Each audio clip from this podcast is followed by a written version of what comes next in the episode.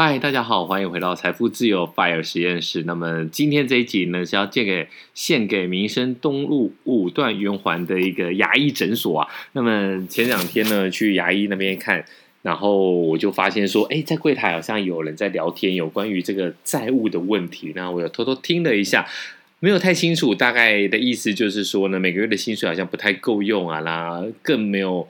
更没有这个余力去做一些投资理财。那我有推荐我的 podcast 给他听啊。如果他真的有听的话，那么这一集 just for you 就是给你听的。那我来分享一下我当初念大学之后一出社会就负债的一个状况啊。那么详细的情况，大家可以去买我的书《翻身上班族财富自由之路》，我会把这个连接呢放在 show note 下面，大家可以划一下，或者嗯、你也可以去买一本来看。好。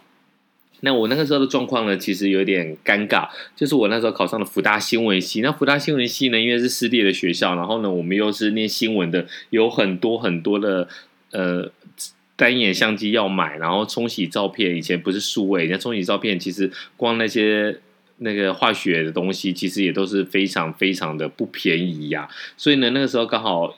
台湾银行，呃，应该是说政府有这个助学贷款，我就在台湾银行办了助学贷款，一年呢，包括这个学费五万多块，然后住宿费我记得是八九千块吧，还有这些书籍的费用我都办了。我当初的想法很简单，我以为这是一个单纯让爱传出去的故事，就是我现在有，我现在有需要，那政府看，哎，你不错嘛，你考上大学，所以呢，我们就给你一个助学贷款。那么等到未来我有能力之后呢，我也会回馈社会。这个原则我觉得诶应该是不错，但没有想到代志不要讲，然后行为他干单呐，就是我大学毕业呃大学毕业，然后呢我出来工作之后呢，没有想到叮咚，他应该是从这个劳健保来勾稽，一年之后呢我就收到了通知单，就是每个月要缴五六千块钱。那个时候其实我是个月光族，我的状况就是跟这个牙医诊所的这个同仁应该有点状况一样，就是薪水不高，然后每个月的花费也蛮多的，然后真的就是没有办法存下钱来，那一下子又多了五六千块，其实真的就是压垮骆驼的最后一根稻草。那那时候我怎么做呢？我在书里面有提到说，去东区摆路边摊，因为那时候东区正是繁华。初始的时候，那时候每到晚上呢，真的是灯光闪闪啊，那么非常多的霓虹灯，那路上也都是穿的 dress up，就是打扮的非常漂亮的女孩子，所以呢，我就去东区摆路边摊。我做什么呢？我去卖女装。那我去跟五分埔的老板批货，批完货之后呢，我就把这个货藏在哪里？藏在当时电视台的办公桌下面啊。等于说呢，我就把它藏着，然后等到我下班之后呢。我就去卖，那非常的不错。我记得我第一天啊，全部卖完，但是我等到要等到下一次的一个休假日才可以去批货。这就让我非常的痛苦，我就觉得哇，可是生意那么好做，我今天不去做的话，我那时候一天啊，第一天卖完就赚了五六千块。那我不去做的话，不就少了五六千块吗？而且你看哦，你助学贷款一个月只要还五六千块，因为它利息非常的低呀，但还是有利息，但是。如果你不去赚的话，那我就没有这五六千块怎么办？我就觉得，哎，不可以少赚这样子。所以那个时候呢，我就跟主管讲说，哎，主管主管，我们公司啊都没有人要去做这个晨班的记者，因为那时候的冬天啊，晨班是非常非常累。然后你要想想看哦，晨班是什么时候要到班？五点要到班。如果你比较远一点的情况的话，你几点要出门？你可能四点不到你就要出门，然后你五点才可以到。那个电视台，所以呢，那时候非常多的人都不愿意去啊，所以常常为了排排谁要来上晨班，就大家吵成一片。那当我举手，哎，喊我自己要去的时候，其实大家都非常的高兴。所以我当时候的状况就是说，我很早四点起床，然后工作。十二点，午间新闻播完之后，开完会，哎，两点多我就可以去五分埔批货。批完货之后，把货放在这个电视台的办公桌下面，然后我就回去家里稍微睡一下。等到晚上傍晚五六点的时候呢，我再来出摊。那那个时候呢，状状况是不错啊。那个时候虽然是一开始有被这个这个摊位上的朋友来排挤啊，因为大家会觉得你是这个年轻人，你是来玩的吗？还是你是来闹的？但是呢，慢慢的，哎。等到我们生意做了出来、做起来之后呢，却有一段不一样的一个感受啊！大家就觉得说，哎，会不会影响到他们的生意？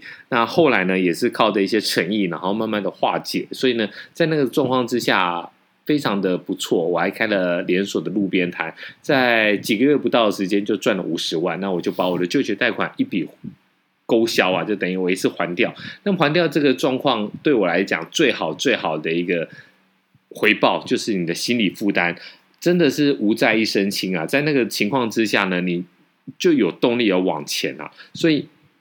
如果你要投资理财的话，记得你至少要先把一些不好的债。什么叫不好的债？好的债呢？比如说房贷，我觉得房贷不会有问题。如果你的房子可以出租，或者是你的房子可以让你增值，那这个房贷的贷款我觉得不会有问题。那最怕的就是信用卡的贷款，因为它第一个它利息很高，第二个它不会让你的生活有太好的一个帮助。比如说你今天多买一双鞋，多买一个外套，可能就是高兴一下下，但是呢，它能够。增加你的资产嘛？它没有办法，它没有办法你的让你的资产部位增加，它可能就是让你的负债变高，再加上它有非常非常多的非常高的一个利率，所以呢，我觉得你要先理清楚好债还是坏债。那我们今天呢，如果只讲这样子，我觉得不够诚意啦。我今天来讲一个，如果你。不打算摆路边摊，你应该怎么样可以快速增加你的收入？那大家都讲要斜杠，那以我们那天遇到的那个同事来讲的话，他在牙医诊所，我觉得他的收入应该也不会太差了，应该也有四五万块。那如果你要快速增加收入的话，其实买股票可以，你可以去看看说，因为你们自己就是做这个牙科的嘛，那么有一些牙材的一些上市上柜的公司。诶，牙医的材料是非常非常的高利润。如果你们公司一直来进特殊的一些牙牙医的材料、牙科的材料，那你就可以买那家的股票。我觉得这个是你快速来翻身获利的一个方法。因为我们一直讲到一个重点，如果要买个股的话，你一定要买你有优势的个股。如果你在牙医诊所，你去买营建股。对，啊，你刚丢，这样一定不对啊！所以呢，你一定要挑你有优势的。那之前我跑新闻的时候，常常发生就是有关于牙材的一个问题。那因为它的利润很大，所以引发一些纠纷。那这些都是大公司来做一个代理。如果你可以用你们公司来回推。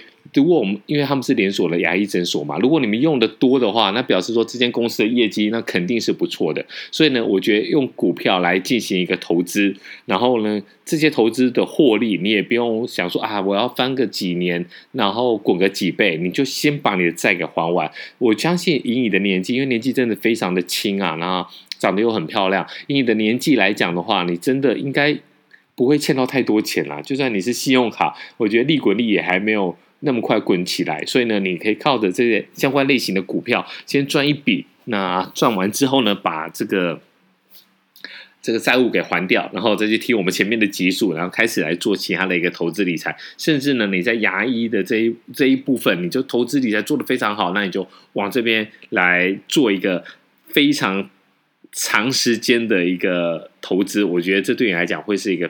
不错的一个选择，那么希望这一集你真的有听到。如果你有听到的话，欢迎在下面五星留言来分享。